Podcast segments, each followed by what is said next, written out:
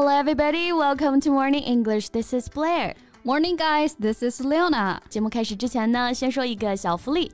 每周三我们都会给粉丝免费送纸质版的英文原版书、英文原版杂志和早安周边。微信搜索“早安英文”，私信回复“抽奖”两个字，就可以参与我们的抽奖福利啦。嗯，那这些奖品呢，都是我们老师为大家精心挑选的，非常适合学习英语的学习材料，而且你花钱也很难买到。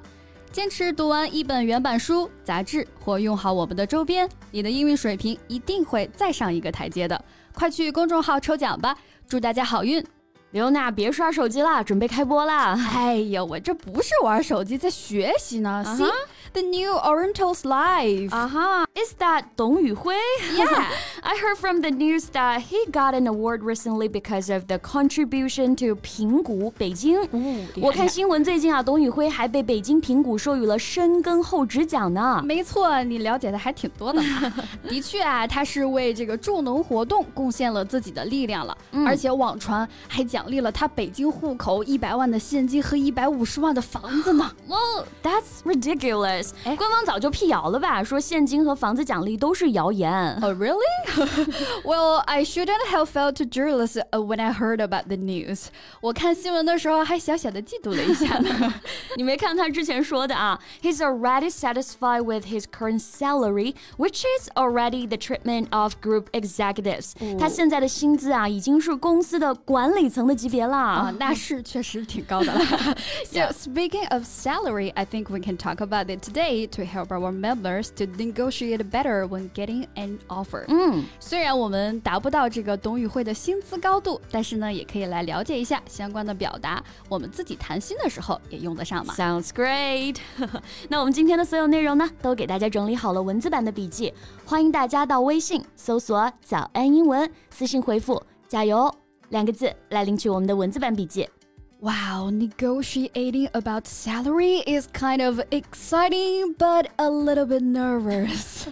yeah, but you have to do that, right? Uh, yeah. So salary 就是我们说的薪资薪水啦。嗯，没错。So a fixed amount of money as pay for an employee. 对，打工人每个月的工作动力就是什么？就是每个月银行卡收到的这个薪资了。对。For example, she's on quite a good salary in her present job.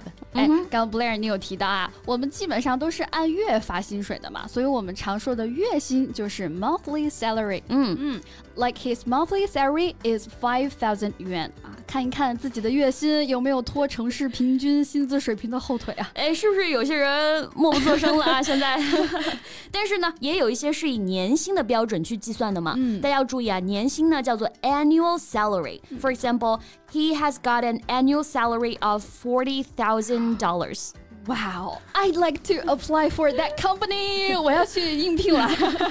Just kidding. I love morning English. Well, I do too. Okay. 那其实有些工作的薪资啊，并不单单是由一部分构成的，嗯、没错，它也可能会包括像基本工资啊，或者比如说像是一些销售性质的工作啊，还会根据绩效考核，哎，有相应的一些提成。对，That's right. So besides of the number of base salary, you have to make certain the salary structure. Exactly. 那 base salary 就是我们说的基本薪资了，因为 base 就表示基础、基数这个意思嘛。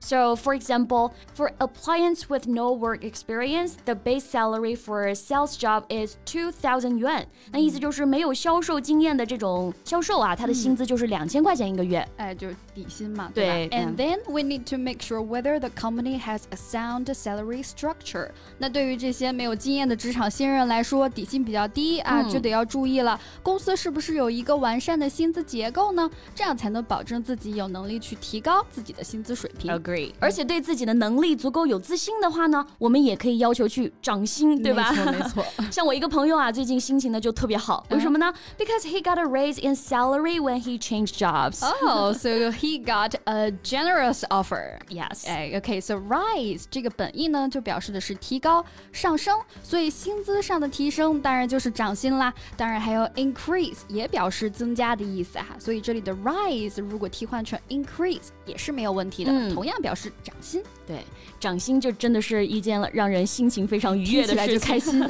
但过去的几年呢，因为各种原因啊其实很多的行业的薪资水平都不是很理想了，嗯甚至是降薪了对，对那我们把上升的 rise 和 increase 换成有降落、有缩减意思的这个 drop，或者是 cut，哎，就可以表示降薪这个意思了。 Yeah, so actually, I took a drop in salary when I changed the jobs last time.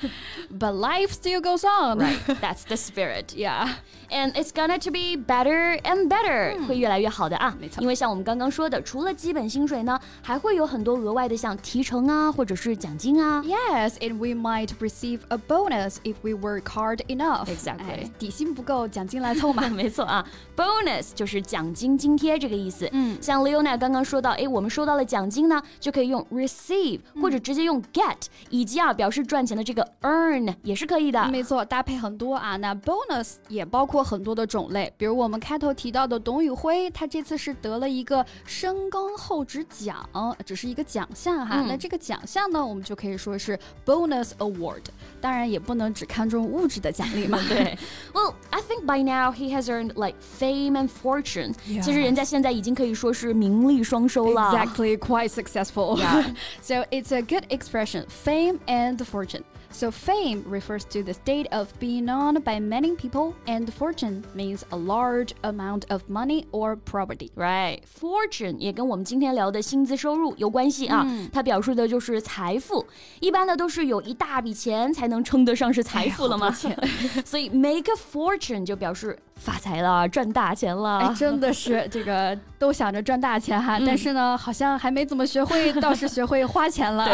因为现在的物价真的是好高啊 Exactly 你是不知道，Blair。前几天啊，我看中了一条裙子，一看那个价签，It costs a fortune. I really can't afford it. 真的是直接被价格劝退啊。Well, but the rich can spend a fortune to buy a dress. So the dress cost a fortune。这里的主语啊，它是一个物，我们用 cost 来表示某物值多少钱。那如果是人的话呢，我们用 spend a fortune 来表示花了一大笔钱这个意思。没错，那要想一夜暴富呀，我就只能寄希望于来中彩票了。so I hope that fortune smiles on me, please, please. 哎，那那你有中过什么奖吗我想想看啊，最大的奖就是一袋洗衣粉吧。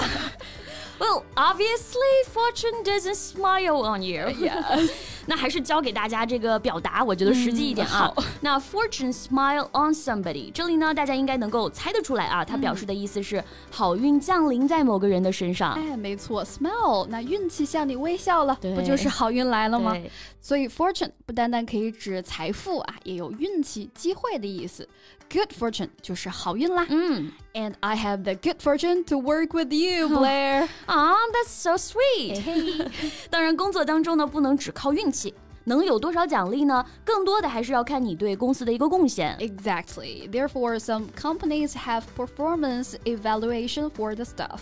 所以有些公司啊会有绩效考核，这个结果呢就会跟你的工资挂钩了。 Right. Performance 有表演、表现这个意思啊。Evaluation 它的意思是评价、评估。